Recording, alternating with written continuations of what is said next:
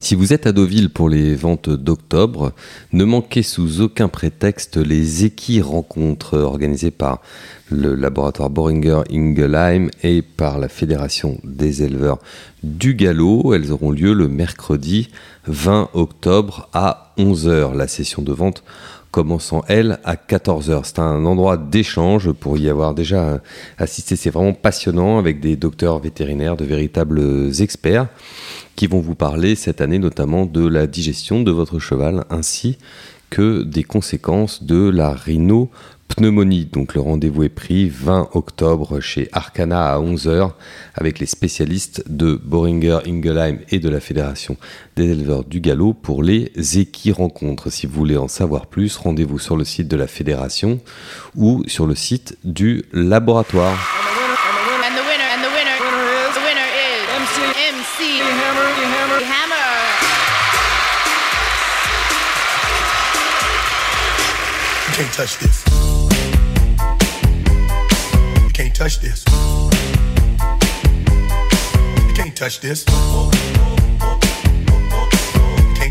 Bonjour à tous, bienvenue dans Rendez-vous avec, le podcast de JDG Radio, dans lequel nous vous faisons découvrir des acteurs des courses. Aujourd'hui, nous accueillons Hubert Guy, courtier bien connu, installé des deux côtés de l'Atlantique. Il va notamment nous parler de Zélie, la gagnante du prix Marcel Boussac. Bonjour Hubert Guy et merci beaucoup de nous accorder votre temps. Bonjour Adrien et merci de, de me recevoir sur votre podcast. Ce que peu de gens savent, c'est que vous n'êtes pas né dans un haras ou dans une écurie de course. Non, pas du tout. Mes, mes parents étaient, mon père était un ingénieur euh, chez Ron Poulenc et ma mère était anesthésiste. Donc euh, personne dans ma famille ne, ne mettait près des chevaux, aller aux courses, etc. Enfin, c'était un monde complètement étrange et euh, à eux d'ailleurs, ils étaient très très inquiets quand j'ai commencé à monter à cheval à Chantilly et à, Maison Lafitte. Ils pensaient que je rentrais dans la pègre. Mais avant cela, il y a eu une étape euh, dans le, au cercle hippique de Paris où, au final beaucoup de gens de course se sont passés. Alors, et oui, j'ai commencé à monter à cheval, euh, j'étais à Saint-Croix-de-Neuilly et il y avait un abbé qui s'appelait l'abbé Imri qui adorait les chevaux. Il, avait fait une section où on pouvait monter à cheval. C'était donc, si je me souviens bien, c'était le jeudi, il était un jour off. Et donc euh, c'était le jour un peu un jour férié en milieu de semaine. Et donc le mercredi soir, il organisait, on prenait, on était dans un petit car et on allait, euh, on allait à la SEP qui était à peu près à 15 minutes de, de l'école. Et on montait, euh, on montait, enfin des, des chevaux de club à la SEP. Et j'ai monté à cheval la première fois, j'avais 12 ans et j'ai trouvé ça incroyable. Et alors à ce moment-là, un peu plus tard, il y a eu la rencontre avec le fameux euh, Jean Soulier, je ne sais pas si on prononce comme ça. Alors il y a voilà, il y a Jean Soulier. Euh, il y avait une euh, donc à la SEP. Après ça, j'ai commencé à monter un peu en concours épique, enfin bah, des chevaux de club, hein, rien de rien de très de très dramatique, des chevaux de club et ça s'est très bien passé. Et puis il y avait un, on avait un instructeur qui s'appelait Monsieur Moreau et qui était euh, très, il aimait beaucoup les courses et on avait plein de, de pur sang euh, retirés, mais qui étaient encore, euh, les chevaux étaient en bel état, galopaient. Donc on a fait des courses SHR. On participait à des courses SHR. C'était des courses, des petites courses de, de. Euh, donc il y avait les chevaux de la SEP, les chevaux du Touring, puis d'autres clubs de la région parisienne. Et on se retrouvait avant les courses officielles à Rambouillet, euh, Compiègne, euh, Fontainebleau, etc. Enfin, surtout, surtout euh, Fontainebleau et, euh, Rambouillet et également le cross de Maison Lafitte. Et, et donc, j'avais la première fois, j'ai dû monter en cross de Maison Lafitte, j'avais 14 ans ou 15 ans. Et ça m'avait absolument euh, bluffé, quoi. Je trouvais ça absolument exceptionnel. Et donc euh, de là, bah, de là, j'ai commencé à aller monter à l'entraînement euh, à Chantilly, tout en continuant à monter en concours hippique. Euh, j'ai commencé à monter par l'intermédiaire d'un ami de mon père qui s'appelait Almando Tuile, qui était commissaire à Évry. J'ai pu rencontrer Philippe Lallier et donc j'ai pu monter le matin. Je prenais le, j'étais complètement fou. Je prenais le vélo à 4h30 du matin. J'allais à la gare du Nord. Je prenais le train. J'allais monter trois lots et je rentrais. Voilà. Et quand on est jeune, on fait tout ce qu'on peut pour ce qu'on aime. Il n'y a pas de limite. Exactement. Est-ce que, je ne sais pas si c'est vrai, mais vous allez me confirmer ça ou me l'infirmer. Mais moi, on m'avait dit que dans ces courses pour euh, cavaliers donc de concours hippiques, il y avait Pascal Barry qui était passé par ces courses-là. Alors, il y a, alors on a une, on a une équipe formidable à SEP. C'est bah, beaucoup de carrières. Donc, Pascal Barry, dont vous connaissez le, on était dans la même école. Il était quelques années plus que moi, mais euh, donc il a fait ces courses-là. On a eu un garçon qui s'appelait Philippe Giacometti qui a entraîné aussi ensuite. Bon, il a arrêté, il a fait, il a, il a pris une autre direction, mais qui montait aussi. Et puis euh, il y a eu bien sûr Patrick Barbe, qui a été, euh, qui était bon, un peu plus âgé que nous, mais qui était euh, euh, très involved. Il était très, très. Et puis Corinne, puisque par, Corinne et Patrick se sont rencontrés à l'SEP et sont mariés ensuite. Euh, Il y a un garçon qui s'appelle Hans Benrad, vous connaissez pas, qui est médecin, mais qui est, un grand grand ami de Pascal Barré, qui lui aussi a fait partie de cette équipe et qui euh, euh, qui euh, monte en concours hippique, etc. Qui, euh, qui adore l'entraînement. Il monte à l'entraînement, il a monté à l'entraînement chez Roy Dupré et bien sûr.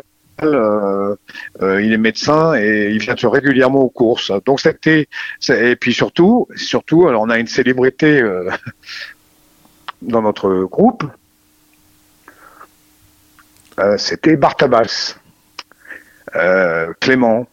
Alors on a appris à monter, moi et Clément, on a appris à monter à cheval euh, pratiquement ensemble et un concours hippique, etc. Donc, on- et il a monté en course également, euh, SHR, puis en course gentleman. Et tout ça était, oui, euh, Jean Soulier était derrière toutes ces courses euh, SHR, etc. C'était un, un, un type formidable euh, qui, euh, euh, qui avait aidé beaucoup les jeunes, qui, enfin, qui, c'était l'essence, si vous voulez, de ces, ces petites courses qui ont amené tant de vocation euh, dans, dans les courses euh, officielles plus tard. Euh, Incroyable, ça euh, incroyable taux de réussite. oui, oui, oui. Ben, vous voyez, ça a été, euh, ça a été, le la genèse de toutes de toutes nos carrières. euh, C'était la SEP et on, on s'y retrouvait, on tout le temps. On, euh, ça a été, ça a été une, époque formidable. hein. C'est vraiment, euh, vraiment euh, euh, intéressante et, ben, avec des chevaux de, de club. Vous voyez, c'est pas, c'est pas des chevaux de particuliers qui coûtaient cher, etc. Des chevaux de club qui faisaient qui faisaient des reprises. Donc c'était vraiment du, du tout petit niveau. Mais on, mais on trouvait ça exceptionnel. Quoi. C'est après pour vous que les choses sérieuses ont commencé parce que Alors avez- les choses sérieuses, oui, j'ai commencé à monter, donc je vous dis par l'intermédiaire de Philippe Lallier, j'ai commencé à monter à entraînement à Chantilly. Et de là, je me suis dit, Chantilly, c'est quand même loin. Dès que j'ai pu avoir une mobilette, euh, j'allais à Maison Lafitte, et j'ai monté chez Noël Pola. Et voilà, puis de là, j'ai commencé à sauter les chevaux le matin. et, euh, à, Et, et à faire feu de tout bois en fégenterie. Alors, en- ensuite, donc j'ai pris ma licence de gentleman. En, j'avais 17 ans. J'ai monté ma première course, c'était en cross à Compiègne. Euh, et puis de là, euh, bah, j'ai continué à monter un obstacle. J'ai gagné à Auteuil, etc. J'ai gagné le prix de Foch, prix Maréchal Foch, euh, le prix de France et le prix Maréchal Foch. Et, en 78, j'ai gagné la FNP. Euh, donc Fégenterie et Pont d'Argent qui est le qui était le euh, si vous voulez toutes les courses plutôt les courses d'obstacles que les courses de plate. Mais j'étais assez grand les courses plates euh, j'avais pas mal de problèmes de poids et euh, d'ailleurs j'ai pas monté très longtemps puisque j'ai arrêté de monter j'avais 25 ou 26 ans. Donc mais ça a été une période formidable et c'est ce qui m'a amené aux courses si vous voulez en fait je voulais moi je voulais devenir entraîneur je voulais pas du tout être courtier. Et puis, par un concours de circonstances, euh, quand je suis parti aux États-Unis, j'avais 22 ans. Euh, je, grâce à Patrick Barbe qui m'a- qui m'avait trouvé un job chez Charlie Whittingham, qui était le grand entraîneur de la côte ouest euh, à l'époque. C'était en 1981. J'avais 22 ans et je suis parti euh, après avoir passé un an et demi à Newmarket. Donc je parlais parfaitement l'anglais quand même, mais mais euh, bon, bah, je connaissais rien à l'Amérique. J'étais un peu je pensais rester quelques mois et puis la vie m'a plu et je suis resté moi j'ai fait j'ai fait ma vie là-bas et ma carrière et et donc en euh, après Whittingham j'ai eu la chance de travailler aussi pour Bobby Frankel. Et puis quand j'ai commencé à vendre des chevaux alors j'ai vendu des chevaux et j'ai la carrière d'entraîneur a été enfin j'étais un peu euh, comment vous dites euh, aiguillé euh, par hasard vers les ventes de chevaux, puisque mon avocat qui s'occupait de ma green card m'a dit, écoutez, je peux, en attendant votre green card, je peux vous avoir, si vous faites du commerce international, je peux vous avoir un visa un peu spécial, ça s'appelait H1 ou G2, enfin, je me souviens plus du nom du, visa, mais ça permettait de, rester légalement aux États-Unis, alors qu'au début, j'étais complètement illégal. Et, donc, euh, euh, il me, je lui dis, bah, si j'achète des chevaux en Europe et je les ramène, il me dit, ah bah c'est parfait, c'est très bien, voilà, ça, faites ça. Et donc j'ai commencé à faire ça. Et donc j'ai, en 84 ou 83, j'ai commencé à aller en France regarder des chevaux. Et puis surtout à l'époque je montais hein, donc je, je, pouvais les monter euh, de temps en temps les essayer moi. Euh, et il y avait une, une femme qui était entraîneur euh, c'est un des premiers chevaux un des premiers chevaux que j'ai acheté qui s'appelait le Riquin chez Bedel et ce cheval-là était très américain dans son dans son physique il ressemblait un peu un, peu un petit peu à un quarter horse et J'achète pour une femme qui malheureusement avait très peu de résultats. Son mari allait entraîner que pour son mari. Enfin, ils avaient, ils avaient que des choix à eux. Et coup de bol, euh, le cheval gagne. Alors euh, le mari pensait que j'étais un génie, ce qui n'était pas du tout le cas. Mais euh, de temps en temps, il faut avoir un peu de chance. Et puis de là, ben, ça fait un peu boule de neige. J'ai vendu quelques chevaux corrects. Et en, 80, en 85, j'ai par des clients qui, à qui j'ai proposé un cheval à Chantilly. Et je lui ai dit, bah, je vais aller le voir en, je suis allé revoir le cheval et je prenais l'avion tout le temps pour aller en France. Et de là, euh, les, ces gens-là m'ont dit, ils s'appelaient les Vallones, des, gens, des gens très gentils, euh, euh, me disent, est-ce que notre entraîneur peut venir voir le cheval avec vous? Ben, Je dis bien sûr, pas de problème. Et cet entraîneur s'appelait Rulio Canani, et là, on a eu une réussite incroyable avec Rulio. Et c'est la fameuse époque de Val Royal, euh, Silic. Alors, avec Rulio, on a commencé avec quelques des, des, des, petits chevaux, c'est par Morlock, hein, c'est des chevaux à 70 000 balles, mais faut, il faut se souvenir qu'à l'époque, le, le, dollar était très fort. C'était un dollar, c'était 10 francs. Donc ça nous donnait un pouvoir d'achat formidable. Et euh, donc on a commencé à acheter des chevaux, et en 87, on achète pour David Milch, qui était un très gros producteur de, et un scénariste euh, qui a fait plein de, de séries euh, très connues comme Street Blues, euh, NYPD Blues, etc. Et on lui achète un, une pouliche qui courait en province, qui avait gagné l'Easton, qui s'appelait Maria Jessie. Et Maria Jessie, Rulio la court dans une allonce qu'elle gagne très facilement et directement va sur un groupe 1 qu'on a gagné. Et de là, ben, comme c'est une série incroyable, on a eu 15 gagnants individuels de groupe 1, euh, je sais pas combien, 20 ou 25 gagnants de, groupe euh, ensemble, et surtout 4 gagnants de Breeders' Cup. Bon, alors il y a des chevaux couru. Ensuite, euh, il a divorcé, il voulait plus les chevaux sous son nom, donc c'est passé sous le nom de sa girlfriend qui était Janine Saadi. Mais enfin, bon, c'était la même équipe. Et, donc on a eu on a eu des résultats incroyables pendant 25 ans. C'était c'est lui qui m'a vraiment sorti quoi. J'ai appris d'abord plein de choses. Euh, euh, donc j'allais voir les chevaux. De temps en temps, il venait avec moi, pas tout le temps parce que ben, il entraînait ses chevaux. Donc, mais c'était un, personnage haut en couleur qui malheureusement il, il parlait avec un, comme un chartier tout le temps. Donc il y a, pas mal de, clients que ça tant qu'il gagnait des courses, ça allait, ça allait. Mais dès qu'il gagnait moins de courses, ça allait. Et il a jamais, jamais vraiment euh, de, de, très haut niveau. Et c'est malheureux parce que c'était un type qui était extrêmement doué, qui a été un petit peu overlooked, enfin qui a été un petit peu, euh, si il faisait pas partie du Serail. Mais enfin, il était pas loin du niveau de Frankel et euh, il a eu des résultats incroyables. Et il était très apprécié en France. Euh, que ce soit André Fabre, euh, Aleked, euh, François Boutin euh, le trouvait d'abord haut en couleur, il était très drôle et beaucoup d'humour et, et, un, et un, type très très très très très doué, vraiment doué. Et, et, enfin, il nous a quittés cette année, il est mort en 2021. Il est, décidé, il est cette année. Malheureusement, j'avais, comme vous le savez, j'ai eu des problèmes de, de santé, j'ai pas pu aller à son enterrement. J'ai eu un cancer et j'ai pas pu aller. Euh, j'avais pas le droit de voyager, donc euh, j'ai pas pu y aller. C'était très triste. Oui. peu de courtiers peuvent quand même se prévaloir d'avoir euh, acheté quatre gagnants de Breeders' Cup. Et, ouais, c'est votre cas. Bah, c'est euh, quatre gagnants de Breeders' Cup et une multitude de seconds aussi. J'ai eu Val des Bois, euh, un, super que j'avais qu'on avait acheté chez David Smaga qui euh, euh, qui s'appelait Fastnet, qui avait une action absolument exceptionnelle avec une pointe de vitesse phénoménale, qui était deuxième de Witchwood Pearl dans, le mile, alors que c'est un chat qui détestait le terrain lourd. Il n'y avait plus des cordes à Belmont Park. Et donc, il est deuxième de Richwood Pearl, qui était une très très bonne pouliche à l'époque.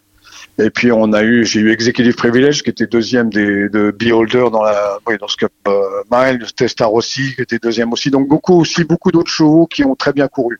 Enfin ils n'ont pas gagné, mais ils ont très très bien couru. Mais quand vous achetez Silic, il est, il est quatrième bien battu dans le prix du rond-point. Euh... Alors, si, euh, Silic, d'abord, on a acheté une pouliche qui s'appelait Touzla avec Rulio, qui était Maiden, qui était chez Pascal. Élevé Pascal Marié. Euh, élevé Molpère, qui appartenait à Monsieur Jacob. Et la, pouliche avait, je crois pas qu'elle ait gagné, je crois qu'on l'a acheté, elle était encore Maiden. Elle était encore Méden et euh, euh, elle courait euh, de 2000 mètres. Euh, elle, courait bien. Hein, elle était, c'est pouliche tout à fait euh, compétitive, etc. Et on a pu l'acheter. moi, je travaillais beaucoup à l'époque avec Gérard Larieux, qui, qui de temps en temps me disait tiens, regarde cette pouliche là, etc. Et donc, grâce à Gérard, on a on a pu l'acheter et la pouliche gagne son Méden la, première fois à Hollywood Park, je me souviens, c'est baladé. Et en fait, c'est une pouliche qui est plutôt de 1600 mètres avec une pointe de, vitesse phénoménale. Et le sort avoue qu'on a acheté Silic aussi euh, l'année suivante, je pense. Et ils se sont retrouvés tous là et Silic dans la Breeders' Cup Mile. Et ils ont terminé premier, deuxième avec un nez de différence entre Silic et, et tous là. Ce qui était assez incroyable. Et ce, qui était encore génial aussi, c'est que Tuzla, c'était une panoramique qui était un étalon d'obstacles euh, dans des arts nationaux. Et c'est vraiment un peu le fil conducteur de votre carrière. On achète des chevaux de course et, des athlètes et des physiques et, pas que des pédigrés, si je comprends bien. Ben, euh, c'est-à-dire que le, le problème d'acheter du pédigré, c'est très bien. Enfin, moi, j'adorais, j'adore acheter du pédigré. Hein. Zélie, le pédigré est formidable. Le problème, c'est qu'il faut le payer, le pédigré. C'est, faut le physique, mais vous payez le pédigré en plus. Donc, il euh, faut avoir des, des, moyens euh, considérables. Euh, et de temps en temps, c'est pas pas toujours le cas. Et et puis, euh, je crois que cette formation américaine a été vraiment bénéfique dans le sens où j'ai vraiment appris à regarder les modèles euh, qui, qui, qui, font, qui, qui, qui fonctionnaient, enfin, les, les chevaux qui, qui, qui étaient performants.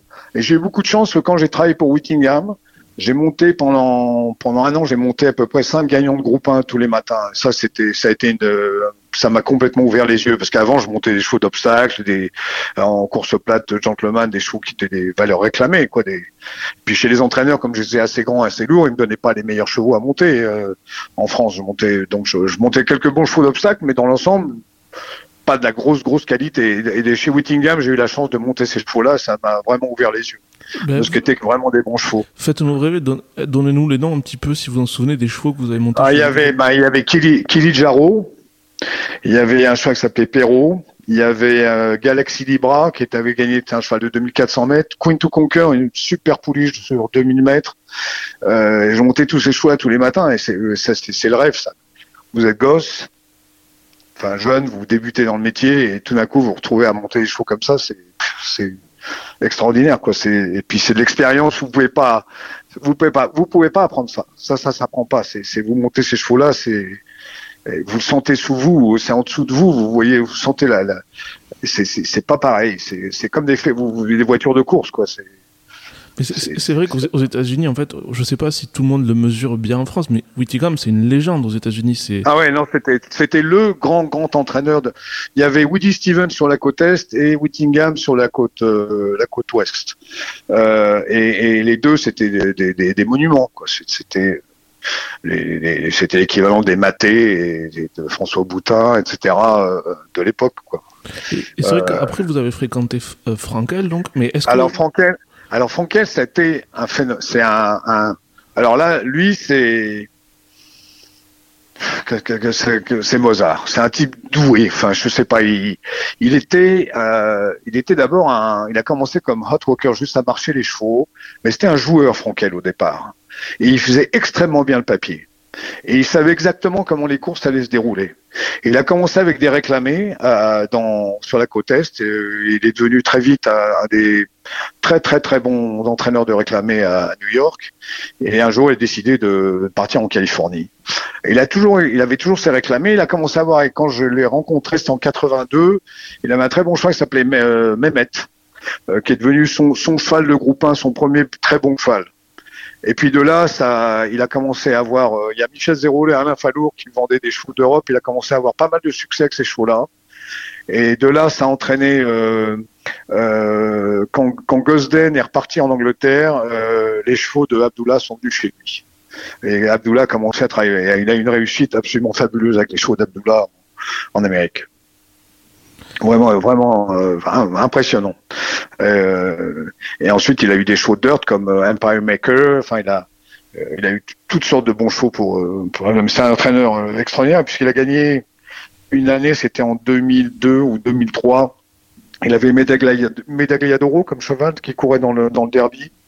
Euh, et il a il a gagné 22 ou 23 groupes 1, c'était un record pour l'année.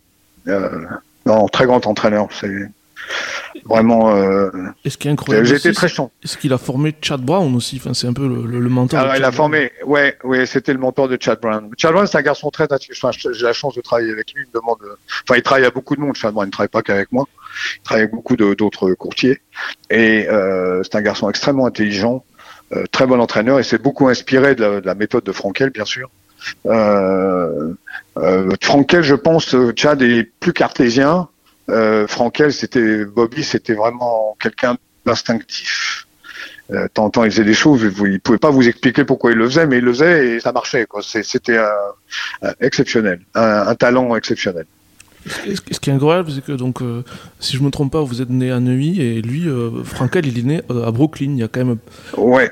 rarement bah, plus, loin, plus, loin, que. que, que bah, Rulio, est né au Pérou. Rulio Canelli est né au Pérou. c'est l'Amérique. L'Amérique, c'est justement c'est ce brassage de, de, gens qui viennent de toutes sortes d'horizons, de, de, milieux. enfin, c'était quand même formidable de voir Bobby Frankel, qui était un juif de Brooklyn, entraîné pour un, prince, euh, un prince saoudien euh, qui est musulman. Les courses, c'est quand même, c'est un côté fascinant, ce côté-là, où vous, réunissez des gens avec des horizons diamétralement opposés. Et, ils s'entendaient euh, à merveille. Frankel s'est appelé Frankel à cause de Frankel.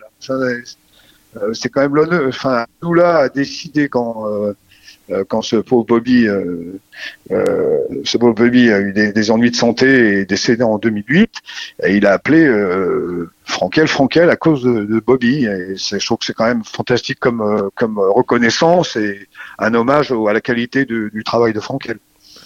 Un, de vos coups d'éclat aussi, ça aurait été quand même l'achat de Val Royal. en France. Ah oui, mais oui, oui, oui. Alors Val Royal, à l'époque, euh, euh, enfin le cheval, je l'avais vu aux courses et je le trouvais absolument exceptionnel. Il était un cheval magnifique avec une foulée. Euh, enfin, il était vraiment, vraiment impressionnant. Et, et André Fabre avait, ils avaient couru le derby. Bon, le cheval tenait pas, donc peut-être qu'ils étaient un petit peu déçus et on, j'ai mis la main dessus pour David Milch avec Rulio. Et je lui ai dit, il y a un cheval exceptionnel à acheter, il va coûter très cher, je crois qu'on avait payé un million, un million deux cent mille dollars, enfin c'était beaucoup d'argent. Et, euh, le cheval, euh, la, première fois, Milch c'était un client très très compliqué, très, c'est un gros gros joueur et il changeait d'avis souvent et c'était pas toujours simple de lui vendre des chevaux parce qu'il disait oui, après il disait non, après il disait oui. Enfin, c'était quelqu'un d'un peu fantasque, si vous voulez, pas facile à, cerner. Euh, la plupart du temps. Et, donc, euh, on fait une première approche où on fait une offre, etc., qui est acceptée. On, on vête le cheval et puis euh, euh, à l'époque, vous savez, on envoyait les radios par FedEx. Enfin, c'était beaucoup plus compliqué qu'aujourd'hui où maintenant on envoie tout en deux minutes par l'internet. Et les radios devaient être lues par un vétérinaire qui bien sûr n'était pas là parce que c'était pendant le, meeting de Delmar. Et du coup, euh, André Fabre avait dit, bah, nous, on a une autre course à courir, donc euh, si on n'a pas une réponse tout de suite, euh, moi, je recours le cheval. Et c'est ce qui s'est passé. Et le donc l'affaire s'est pas faite. Et puis le cheval a recouru, c'était le, il me semble, Guillaume Dornano. Il a gagné, et là, on a pu faire. Bon, il a coûté plus cher, mais on a pu faire, on a pu faire l'affaire. Acheter le cheval, et il a gagné. Il a gagné le Delmar Derby en deux foulées. Il était complètement enfermé. Très, très, très bon. Enfin, un cheval exceptionnel. Et de là, on a eu un très gros souci, c'est que au mois de, il, allait courir dans une course euh, donc euh, un mois plus tard à, à Oaktree à, Santa Anita, une des préparatoires à la, Breeders' Cup, et le cheval, euh, en travaillant, se fait commence à avoir une tendinite. Donc Rulio l'arrête, et là ça, c'était un truc Rulio, pour vous donner une idée du niveau d'entraînement et la qualité du travail qu'il fait, qu'il a fait avec ce cheval-là. Le cheval est resté dans, le- barn pendant euh, dix mois, marchant en main. Euh, il, l'a pas mis, il l'a pas, il l'a pas envoyé au hara, etc. Il a gardé le cheval. Le cheval a fait une rentrée euh, au mois d'octobre donc de l'année suivante dans un, groupe 2 de 1600 mètres qu'il a gagné. De là, il était court à la Breeders' Cup Mile à New York, il a gagné. Et ça, c'était un, un fantastique euh, résultat pour, pour le travail qu'avait fait Rulio. Et on parle des chevaux que vous avez achetés, mais aussi il faut évoquer les chevaux que vous n'avez pas pu acheter, et notamment une jument qui venait de gagner une listette de province et qui s'appelait Urbancy. Ah, alors Urban 6, c'était c'était pour Whittingham qui m'avait demandé. J'avais gardé euh, des bons contacts avec Whittingham et il m'avait dit bah, si tu trouves quelque chose de de, un cheval qui est sympa. Et puis à l'époque euh, euh, bon le, dollar est encore assez fort. Et, donc je tombe je tombe sur Urban 6 qui venait gagner un groupe 3 je me souviens je crois que c'était à Évry. Bon ça fait quand même une trentaine d'années donc euh, la, mémoire, la mémoire flanche un petit peu. Et j'ai à Whittingham, elle est, elle est, elle est, elle est vraiment bien. elle a une superbe épaule, elle se déplace bien, etc. Et je pense qu'elle ferait très bien en Amérique. Bon, et puis il me dit, bah, essaye de la, essaye de l'acheter. Et là, bon, alors il y avait, a eu cette histoire. Vous savez, ils sont passés toutes, euh, les chevaux de la, la famille Tsui sont passés en vente à la vente de, de l'Arc cette année-là. Et, et donc, euh, euh, il y a une première chose, c'est quand on a fait les radios, elle avait un chip dans un boulet. Donc on l'a pas acheté à cause de ça. Mais en même temps, on aurait peut-être pu l'acheter à la vente. Et puis euh, les, les, les ont racheté la pouliche. Enfin, c'était un peu, un peu bizarre. C'était un peu bizarre. Mais enfin bon, c'était une bonne pouliche. Puis l'année d'après, elle a gagné l'arc. Euh, c'est devenu une poulinière intéressante. et ouais, c'est devenu la mère de, de Galiléo et de Six the Star. mais C'était, bah oui, c'est, c'est comme ça. Vous avez tous les chevaux que vous avez pu acheter, puis il y a tous ceux, comme vous le soulignez, tous ceux que vous avez, que vous n'avez pas pu acheter. Et de temps en temps, c'est, ça fait mal. Ça fait mal parce que vous êtes sur le bon cheval et, et soit euh, c'est trop cher, soit c'est quelqu'un d'autre a été plus vite que vous. et on est- on n'est pas les seuls à avoir les chevaux. hein. Il y a plein de gens qui sont très doués hein, dans ce métier qui, qui, ont, qui, ont, qui ont des connaissances et qui ont des très bonnes- qui voient très très bien les chevaux. Donc euh, la compétition est féroce. Et par- parmi les, les réussites avec des clients américains, il y a notamment avec les, les Preston à qui vous avez vendu plusieurs Ouais. chevaux français qui ont très bien Ouais. fonctionné. Oui, on a, les, les Preston sont été des très très bons clients. Malheureusement, Jack est décédé il y a deux ans. Euh, alors avec le Covid, euh, ça c'était terrible parce que pas pu aller, à on n'a pas pu aller vraiment à son enterrement, etc. C'était un peu compliqué. Euh, euh, ça a été des, des gens formidables euh, qui m'ont fait confiance dans le milieu des années. Les premiers, il me semble que le premier cheval que je leur ai acheté, c'est une pouliche qui s'appelait Auriette, qui était chez Pantal, qui appartenait à Monsieur Dabagui. Elle avait été deuxième d'un Méden, mais d'un bon Méden, elle était battue juste en collure, une tête, et je l'avais acheté. Elle avait tout de suite gagné, ensuite elle a gagné groupe 1. Donc ça, c'est le premier cheval que je. Je leur avais acheté, elle avait gagné groupe 1, le Beverly Hills euh, Handicap, et à Hollywood Park. Et de là, euh, c'est devenu une pouliche super utile. euh, et puis j'ai commencé à leur acheter des chevaux. On a eu un autre très bon cheval qui lui courait contre Candy Ride, qui s'appelait euh, Precious Ring. Celui-là, il était chez Kiket, c'était un Noureyev. Et il est devenu vraiment bon parce que Rulio l'a castré. Et, et, le cheval, il était c'est un des rares chevaux que je connais venant d'Europe qui pouvait aller devant, tout seul devant, à son, à son, si vous voulez, dans, dans son action, etc., et qui redonnait un coup de rein terrible aux 400 mètres, à 400 mètres du poteau, et il ouvrait deux, trois longueurs et personne pouvait le, pouvait le, le rattraper. Euh, il a gagné deux groupes 1 et, et, et on a couru deux fois ou trois fois contre Candy Ride et à chaque fois Candy Ride l'a battu. Candy ça a été le meilleur import, euh, la meilleure importation que j'ai jamais vue en Amérique. Un cheval exceptionnel, qui a été invaincu d'ailleurs. Quand il était retiré, il a eu un problème de sésamoïde, mais euh, il, a été, euh, il a retiré invaincu et il avait gagné donc en, et, en Argentine et aux États-Unis. Et puis ça a été l'étalon qu'on connaît aujourd'hui, euh, qui est un formidable, étalon. Et qui avait, commencé dans des courses non officielles en Argentine, dans les courses là, incroyable, un cheval qui a commencé un peu comme dans, comment dire, dans des courses, dans, les courses dans la campagne. C'était un cheval de taille moyenne avec des tout petits pieds, et mais je sais pas, il avait, il avait, il avait une classe, classe terrible, terrible. C'était, c'est, c'est simple, c'est, c'est bon, c'est que c'est, vous avez de temps en temps, ça fait pas plaisir d'être battu, mais battu par ce cheval-là, en fait, vous étiez assez content parce que vous voyez à quel point il était bon. Donc c'était pas si mal. Et autre, autre bon achat pour les Preston, euh, c'était Sissi d'Alsace. Hein. Alors Sissi d'Alsace, c'était oui, il y avait Jack, mais il y avait d'autres gens. Hein. Sissi d'Alsace, j'avais acheté chez Pantal. Elle avait gagné un Maiden et puis un prix de série, mais elle avait, euh, elle avait un modèle qui plaisait beaucoup pour euh, très, très, qui convenait bien pour les États-Unis.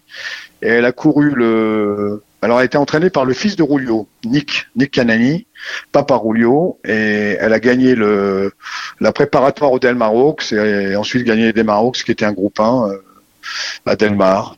Et euh, Pouliche euh, tout, tout à fait utile et qu'on n'a pas acheté très cher. À l'époque, c'était 150 000 dollars, chose comme ça. C'était de temps en temps, vous avez la, la, bonne fortune de mettre la main sur des chevaux qui sont bons et vous n'avez pas besoin de les, payer. Euh, euh, par rapport à Val Royal, qui était un cheval très cher, bon, qui était un vrai cheval de groupe 1. Bon, c'est pas, enfin, j'ai pas beaucoup de talent à trouver un cheval qui est très bon comme ça. C'est écrit. Hein. Euh, mais ben, ben, si c'est c'est assez satisfaisant parce que c'est une pouliche qui n'était pas très exposée. Oui, je comprends. Et pareil, dans vos bons achats, il y avait Première Création Alors, Première Création, je l'ai acheté chez Jean de Roal. Elle appartenait à Jean-Loup Tepper. Et on l'avait payé beaucoup d'argent. On l'avait payé un million de dollars parce qu'elle était, a été deuxième battue du Chloé. C'est très bien née, belle pouliche. Et malheureusement, elle court dans les Denmark et elle se fracture le genou dans la course. Elle est troisième quand même. Et c'est devenu donc la mère de Léo Starlet que j'avais avec Jack, avec Jack Preston. Et de là, on a fait le croisement de la sœur. Euh, on a recommencé le croisement euh, avec Galiléo, euh, Galiléo première création, et ça a donné la mère de Sotsas et de Starlet Sister, la mère de Sotsas et de Sister Charlie, etc. Mais Jack voulait voulait plus vraiment, il, il, vieillissait un petit peu, il était un peu vieillissant et il voulait pas vraiment voyager, venir en France, et ça le fatiguait beaucoup de prendre l'avion. Donc il m'avait dit, ben écoute, euh, vends, vend tout ça. Euh, et à l'époque, la pouliche a été chez Alain Droyer. Euh, on avait mis pas mal de chevaux à Nabas Création. Il avait entraîné toute la famille Alain Droyer. Et la pouliche était pas très bonne. Elle, ne pouvait pas gagner Maiden à Strasbourg. Hein. Vous voyez, le niveau. Donc j'ai appelé un premier ami qui m'a dit quelle couleur elle est? J'ai dit ben elle est alzane et il m'a dit ah, je veux pas d'une jaune.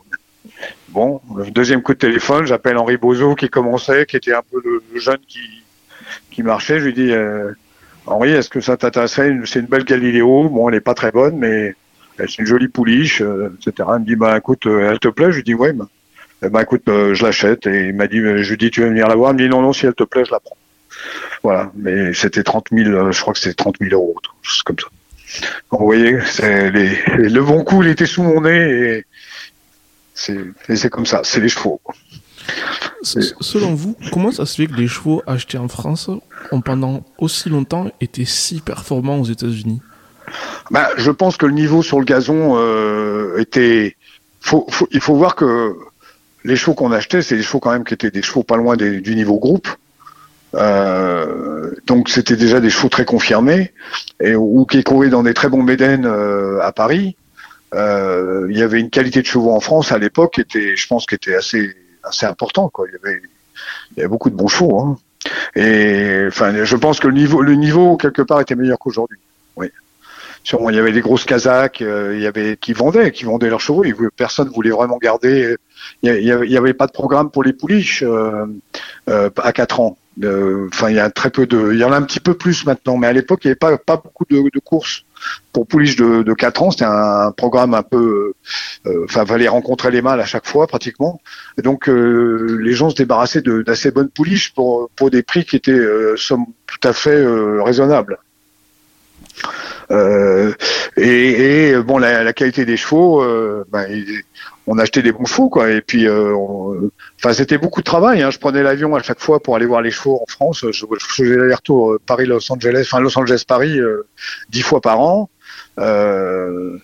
J'allais voir les chevaux il fallait qu'il y ait une certaine façon de galoper euh, qui s'adapte euh, qui puisse s'adapter aux, pistes américaines. Et puis aussi le fait qu'on court avec des médications aux États-Unis, il y a des chevaux qui, qui saignaient un petit peu, ça les aidait. Il y a d'autres chevaux qui étaient euh, d'avoir d'avoir le droit de donner jusqu'à 24 heures avant la course de donner la, la budazolidine, ça aide aussi. Hein, et c'est pas c'est pas les c'est pas c'était pas les mêmes les mêmes règles qu'en France, qui sont beaucoup plus strictes.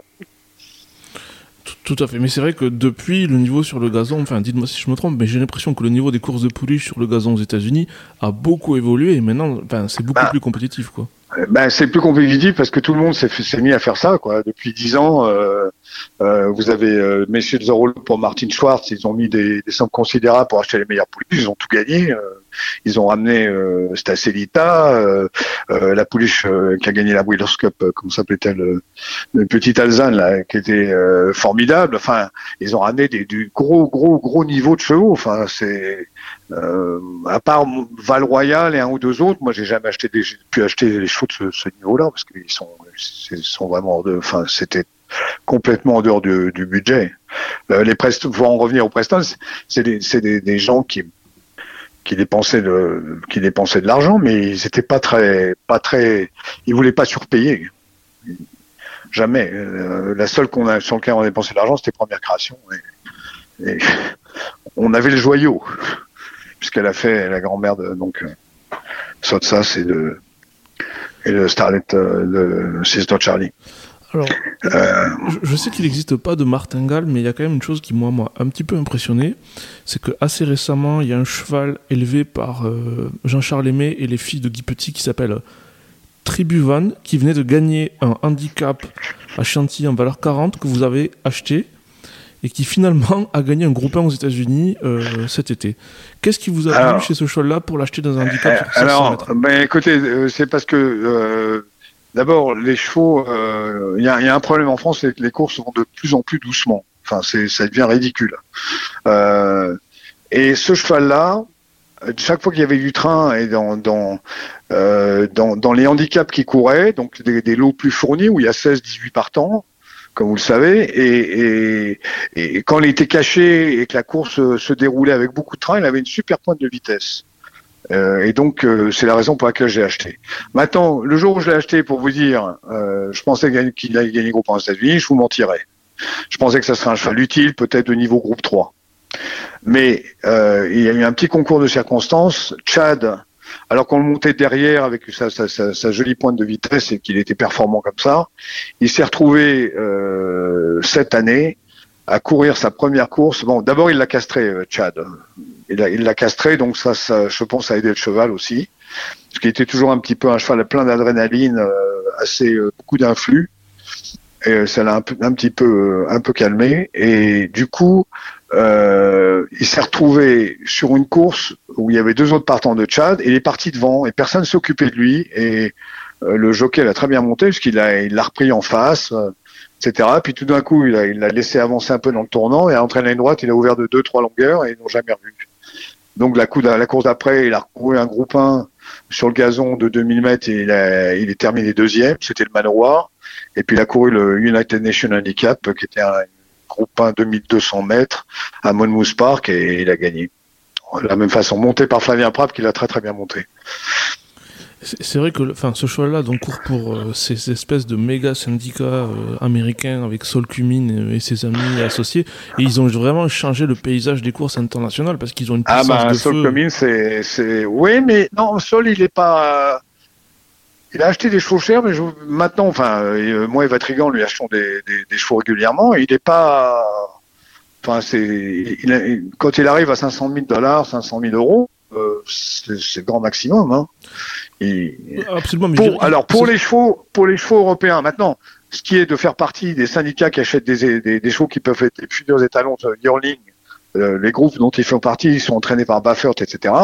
Ça, alors là, oui, ils, mettent plus d'argent puisque la première année ils ont fait ça, ils ont mis 9 millions de dollars sur la table. ils ont acheté une quinzaine de, de mâles et là-dessus ils ont les mâles ont gagné. Enfin, ils ont eu, comme il s'appelait, euh, le fils de Into Mischief euh, authentique et euh, ils ont ils ont gagné ils ont gagné le il a gagné le derby il a gagné le Breeders' Cup classique et ils ont ils ont vendu tous ces chevaux là pour 38 millions de dollars. Donc c'était un, un coup fabuleux. Et donc ils refont ça maintenant chaque année. Et maintenant il y a d'autres gens bien sûr qui, qui font la même chose. Donc c'est pour ça que vous voyez cette espèce d'influx d'argent dans les dans les ventes de les ventes de yearling euh, aux États-Unis.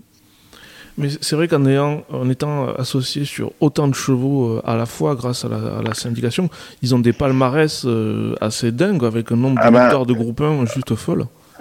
Ben oui, Sol, il y a deux ans, a gagné 22 groupes 1 en tant que propriétaire. Enfin, associé. oui. Non, ouais, c'est des chiffres qui, qui laissent rêveur, quoi. Enfin, euh, euh, je pense que Monsieur Magnier, euh, Smith et Tabor euh, en sont pas loin hein, avec Aidan O'Brien. Quand Aidan gagne 21, 21 ou 22 ou 23 groupes dans l'année, c'est ses principaux, c'est les principaux clients. Je pense que c'est, c'est pas, ils font pareil quoi. Ils, sont, ils ont les mêmes résultats. Absolument. Et c'est vrai que vous, êtes un, grand habitué des, ventes euh, américaines, mais aussi européennes. Je crois que le premier gagnant de groupe 1 que vous avez acheté en Europe, c'est, enfin, à je veux dire, c'était Ask, for the Moon. Oui, Ask for the Moon, oui. J'avais acheté pour 100 euh, 000 euros, qui avait été élevé par euh, Aliette et Gilles Forien au haras de la, euh, la Reboursière. Et très belle pouliche euh, et j'avais regardé avec Jean-Pierre Dubois et j'avais dit à Jean-Pierre, elle vous intéresse? Il m'a dit oui, mais puis finalement non. Je, je sais pas. Je, Et je l'ai, je acheté.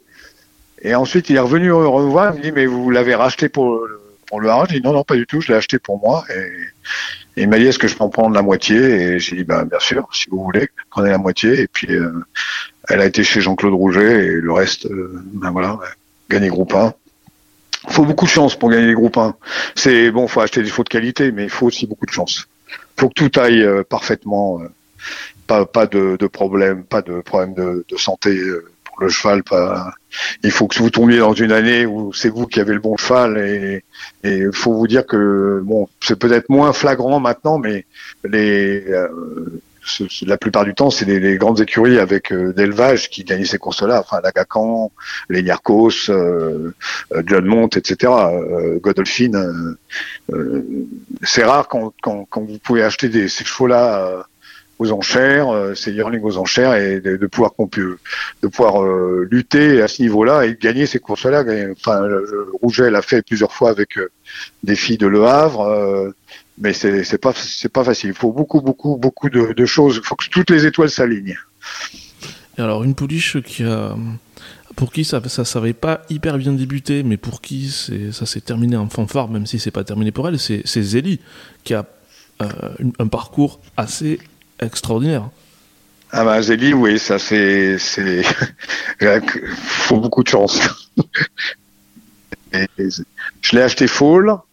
Euh, je l'avais acheté euh, pour Elisabeth Fabre euh, avec sa fille. On avait acheté à Kinland une pouliche appelée Nubia qui a d'ailleurs gagné aujourd'hui, qui vient de regagner aujourd'hui sur la fibrée à, Chantilly.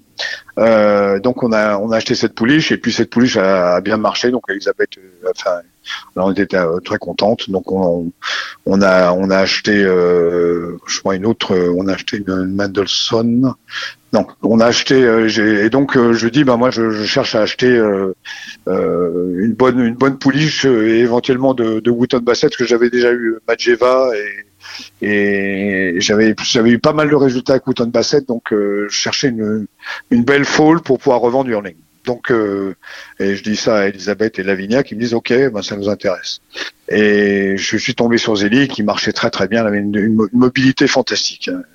C'était pas la plus grande, c'était pas la plus belle. Elle était un petit, pas, elle n'était pas vraiment euh, très impressionnante physiquement, mais elle se déplaçait vraiment vraiment bien. Et euh, le, papier était bien puisqu'elle était, euh, c'était la sœur, la mère était une sœur de Pride avec un beau papier maternel. Bon, et on pensait pas vraiment la voir parce qu'elle faisait partie, pour moi, c'était sûrement une des plus des fôles les plus intéressantes cette année-là euh, à, à Deauville au mois de décembre. Bon, finalement, on peut l'acheter et j'ai rameuté Louis Baudron qui est venu avec qui est venu avec nous et Gaël Lermite qui présentait la pouliche a pris, a pris une petite participation également. Et de là, nous, on voulait la revendre Yearling, on la repasse Yearling, pas un vet. Bon, alors il y a eu le Covid, ils ont déplacé la vente. En plus, comme la, vente a été déplacée, elle arrivée aux ventes avec un petit peu de ventre qu'elle a toujours. D'ailleurs, je pense, c'est une de ses forces. Cette pouliche, elle récupère très bien, elle reprend son petit ventre et, je pense qu'elle elle s'occupe d'elle. Et, donc, euh, elle était pas très, elle marchait toujours aussi bien, mais si vous voulez, elle ressemblait pas comme un yearling vraiment préparé, avec les muscles saillants, etc., euh, etc. Donc, pas d'enchère. Ben, et donc, on décide de, la mettre en entraînement. Donc, elle va chez Louis Baudron, qui est un, très bel, endroit pour, entraîner. Et elle va donc chez, Louis, euh, qui, euh, qui dit, ben, écoutez, elle va très bien, elle bouge bien les jambes, etc. Et de là, elle va chez, comme Lavinia était, était partenaire avec nous, elle va chez André Fabre mi-mars ou 20 mars, quelque chose comme ça. Et André, euh, enfin, parce que moi, j'ai à l'époque, je pouvais pas venir en France, j'avais ces problèmes de santé, donc je pouvais pas voyager. Et, donc euh, Louis me dit, bah, elle va très bien la pouliche. Et Lavinia, euh, dès, dès qu'elle a travaillé, André l'a travaillé. Je crois qu'une semaine après qu'elle soit arrivée chez lui, et elle, bon, elle, elle fait un galop où elle, je pense qu'elle, elle allait beaucoup beaucoup mieux que ses que ses que ses comparses et euh, euh, il dit ben c'est pas mal. Puis le deuxième galop ben c'est vraiment pas mal. Et puis le troisième galop il a dit ben je pense que c'est assez sérieux. Et puis elle a débuté. un lot. Il y avait une très bonne rouget qui était la favorite. Elle l'a battue que d'une tête en venant de, la dernière place. Donc on était bon, on a une bonne pouliche, mais on savait, on aimait bien sa pointe de vitesse, mais on savait, on savait bon peut-être qu'André lui savait où il allait, mais nous, nous on était un peu dans l'expectative. Et puis là, la deuxième course, c'est là on a su qu'elle était très bonne parce qu'elle était complètement fermée. Et André Fabre aux ordres avait dit euh, Ah, Michael Barzona, je veux une course pour l'avenir, ça juste au bras, enfin, montez là pour l'avenir. Et donc euh, il est enfermé et juste au bras, ça s'est ouvert pendant un quart de seconde et elle a, elle a pulvérisé euh, les, choix à côté d'elle en, deux foulées. Et après la course, parce que j'ai à je lui dis, je pense que c'est, on doit pas être très loin d'une pouliche de groupe 1 parce que d'avoir un, changement de vitesse pareil euh, alors qu'elle était complètement fermée, c'était c'est assez rare. Euh, et de là, ben de là, elle a gagné le Roland de Chambure et on, on l'a vendu, euh, on l'a vendu à ce moment-là, après le Roland de Chambure. De mémoire, elle n'a pas eu beaucoup de chance dans le Six, Perfection. Oui, ça c'est pas. Ben, c'était une course un peu, un peu bizarre. Je pense que Barcelona, il a, ben, il, a, il a essayé de marquer l'anglaise. Donc il, a, au lieu de la monter comme d'habitude euh, en, étant euh, derrière patient, etc., il l'a un peu lancé. Du coup, elle a, pris le bord. Et après, il a, voulu euh, la reprendre un peu. Donc on, il a perdu, il est repassé au milieu du peloton et était cinquième. Il a, il, a pas mal monté. Mais si vous voulez, ça s'est pas passé bah, comme comme ça, s'il se passe les courses, il y a des jours où ça se passe pas comme vous voulez. Et donc euh, elle, finit très bien, mais elle est deuxième bah, par l'anglaise qui était devant, qui a pas été inquiétée. Euh, voilà. Enfin, c'est un peu décevant, mais bon, ça arrive. Là-dessus, elle court dans le prix d'Omal, elle a une très bonne course, elle est derrière, elle a un mauvais numéro de corde, donc elle est derrière. Elle fait une ligne droite remarquable. C'est l'autre euh, pouliche d'André Fab qui gagne de, de Godolphin. Et mais elle refait quand même, euh, sur la gagnante, elle refait 6 ou 7 longueurs. Ce qui était quand même euh, très bien. Et puis, ben, vous l'avez vu dans le, dans le Marcel Boussac, ben, elle, est, elle est revenue derrière. Et puis, moi, je pensais qu'elle allait, être, qu'elle allait être seconde à 100 mètres du poteau. Vous pensez, et puis elle a redonné un deuxième coup de rein. Et ce que font les grands chevaux. Le deuxième coup de rein et elle a gagné. Donc, c'était formidable formidable cette pouliche qu'on n'a pas, pu vendre et qui gagne finalement un groupe 1, c'est assez exceptionnel. puis euh, six courses, quatre victoires, euh, euh, quatre victoires et, deux places de second. Donc, et maintenant, un, hein. un rêve classique maintenant. Ah ben, oui, oui. Et puis en plus avec une famille où il y a beaucoup de, de tenues. Euh, Pride, euh, etc. Enfin, vous regardez sa famille, il y a plein de tenues, donc c'est pouliche qui normalement, je pense, serait capable de tenir 2000 mètres sans problème. Et euh, pour revenir à, la famille Dubois, qui, est, un petit peu présente sur tous les fronts, vous avez le bonheur d'être associé sur un, Frankel qui s'appelle Honesto, qui est chez Fabrice Chappé, et dont tout Chantilly murmure le plus grand bien. Oui, euh, c'est un cheval qui était euh, à Ocala, je l'ai trouvé à Ocala, et c'est une histoire un peu comme quoi le Covid, ça, ça, ça, bouge un peu les, les, les choses. Ce cheval-là, donc par Frankel, il a, c'est un cheval de, d'une taille moyenne, et Yearling, il devait pas être très grand. Donc il est passé à Newmarket l'année dernière et il a été, il n'a pas été vendu. Il aura valé 130 000 livres, je crois. Et là-dessus, j'ai un ami qui s'appelle Mike Akers qui manage. Ces gens, les, les, éleveurs sont des, des, gens qui viennent du trou. Mais la jument était, euh, le cheval a été élevé à Coolmore parce qu'ils ont envoyé la jument à, à, à Frankel et euh, il, il laissait leur, cette jument-là chez à Coolmore. Donc il a été élevé à Coolmore, il a été donc à la vente de la vente de, de du Boukwan et pas vendu. Et euh, Mac donc qui, qui s'occupait de manager le cheval, leur a conseillé de pas le laisser en parce qu'on l'année dernière on savait pas ce qui allait se passer avec les ventes. Avec le Covid euh, deuxième vague du Covid euh, les choses étaient très incertaines. Donc il a il a euh, décidé d'emmener le cheval en Floride et l'envoyer chez Karen Dunn qui est un super préparateur pour les ventes de deux ans. Et de là le cheval a fait un travail. Moi j'étais époustouflé quoi quand j'ai vu ce travail, j'ai appelé Jean-Étienne Dubois tout de suite. Je lui ai dit, écoute, il y a un cheval, il, est fait pour faire 2004, il est né pour faire 2004, et il a travaillé comme un cheval de, de 1200 mètres, euh, comme un pointer. Euh, il a fait, il avait le deuxième meilleur temps de toute la vente, euh, avec, il a fait 10 flats le premier, les premiers 200 mètres, et ensuite 36 pour les, les, les, les 600 mètres suivants, pour un, temps de 40, de, de, de 800 mètres sur de 46 secondes. Il y avait un seul cheval qui était plus vite que lui, qui avait été en 45-4, mais qui était un cheval avec des origines pour, aller vite, alors que c'était pas son cas. C'est un cheval de taille moyenne, mais il a une action absolument euh, super économe, quoi. Il c'est est super efficace. Et, voilà. Et donc il a refait quand il a gagné la semaine il y a 15 jours à, Chantilly, il a refait la même. Euh, il a refait son travail de donc à la fin, pour moi, c'est, je, je, revois la façon il accélère, etc. C'est la même facilité, le, même brio qu'il avait montré à ce moment-là. Mais c'est vrai que pendant la course, j'étais un peu, euh, un peu inquiet parce qu'il a un peu tiré, il était dernier, la course allait pas si vite que ça. On sait bien qu'ils euh, peuvent revenir, mais enfin c'était pas. Il a fait vraiment impression parce qu'il les a battus très très facilement, avec une, une accélération quand même assez, assez exceptionnelle.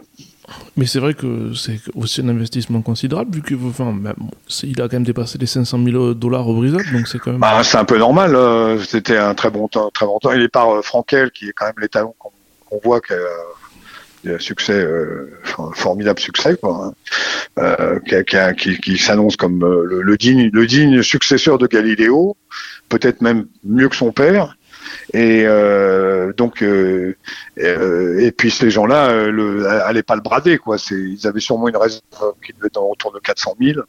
Et euh, le sous CHR, c'est un entraîneur de Chicago, Larry Rivelli, qui a qui est pas très connu au niveau international, mais il gagne beaucoup de courses et il a, il a un ou deux gros clients et donc il était, il a rien lâché et on a remis une enchère, pas dans un une enchère de 10 000, ça nous a permis d'avoir le cheval.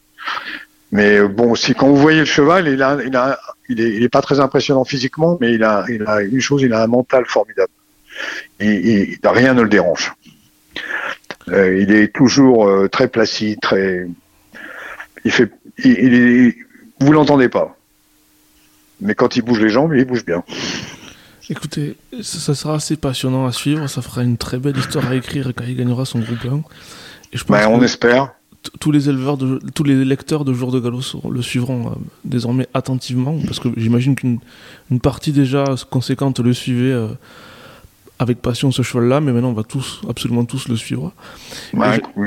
J'en profite vraiment pour, euh, pour vous remercier pour, pour cette heure que vous venez de nous consacrer et, et pour, voilà, avec ce parcours fascinant, j'espère qu'il donnera plein d'idées aux jeunes Français qui ont envie de voyager, de découvrir l'Amérique et d'acheter des chevaux pour faire briller le l'élevage français à l'international bah, Écoutez, c'est d'abord merci beaucoup Adrien de, m'avoir euh, de m'avoir convié euh, à votre émission et, euh, ouais, moi j'ai fait des, des, choses j'ai eu la chance de travailler avec des gens qui étaient exceptionnels et donc enfin moi j'ai rien fait d'exceptionnel, hein. j'ai juste travaillé, regardé des chevaux, regarder des chevaux, regarder des chevaux.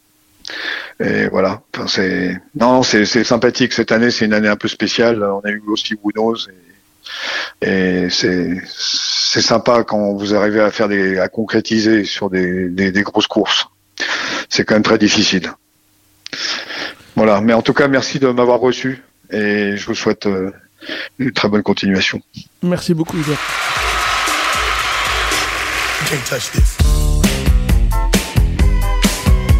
Si vous êtes à Deauville pour les ventes d'octobre, ne manquez sous aucun prétexte les équis rencontres organisées par le laboratoire Boringer Ingelheim et par la Fédération des éleveurs du galop. Elles auront lieu le mercredi 20 octobre à 11h. La session de vente commençant elle à 14h. C'est un endroit d'échange pour y avoir déjà assisté. C'est vraiment passionnant avec des docteurs vétérinaires, de véritables experts qui vont vous parler cette année notamment de la digestion de votre cheval ainsi que des conséquences de la rhinopneumonie. Donc le rendez-vous est pris 20 octobre chez Arcana à 11h avec les spécialistes de Boringer Ingelheim et de la Fédération des éleveurs du galop pour les équis rencontres. Si vous voulez en savoir plus, rendez-vous sur le site de la fédération ou sur le site du laboratoire.